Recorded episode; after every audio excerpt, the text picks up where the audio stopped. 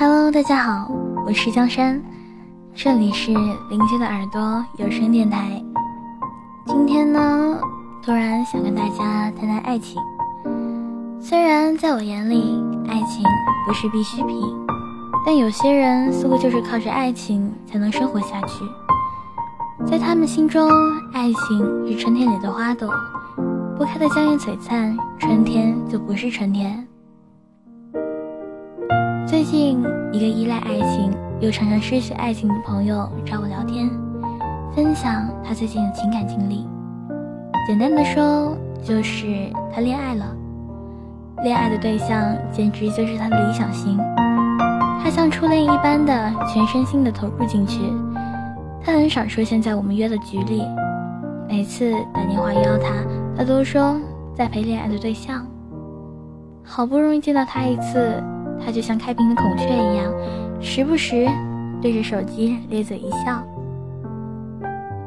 可是就在前不久，他突然在晚上找我，说他好像失恋了。我努力的做好一个倾听者，听他讲完了整个爱情故事。原来在他舍身求爱的过程中，对方一开始是接受，最后在交往了几个月后，又突然告诉他。他还没有从上一段感情里走出来，不知道如何开始一段新的感情，并且他还背着我的这位朋友和他的前任联系了，而且跟朋友说：“我本来可以不告诉你的，但是这对你不公平。”可是告诉了我的朋友，这就公平了吗？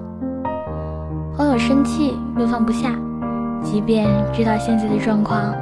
依然放下姿态，让他分析他的感情，并对他说：“只要你愿意，我会在这里等你，因为我喜欢你。”他没有回复，朋友又再一次主动的去找他，他又回答：“我还是忘不了前任，我很欣赏你，我们以后做知己和朋友吧。”自始至终，我的朋友就是一位让人感动的备胎。而我呢，只跟他说了一句话：在爱情里，投入太过，其实不是勇敢，是卑微。而卑微的人不会被珍惜。不过说到底，爱情始终是一件美好的事情。愿你们能遇见一位不薄情、不泛滥、值得你们去深爱的人。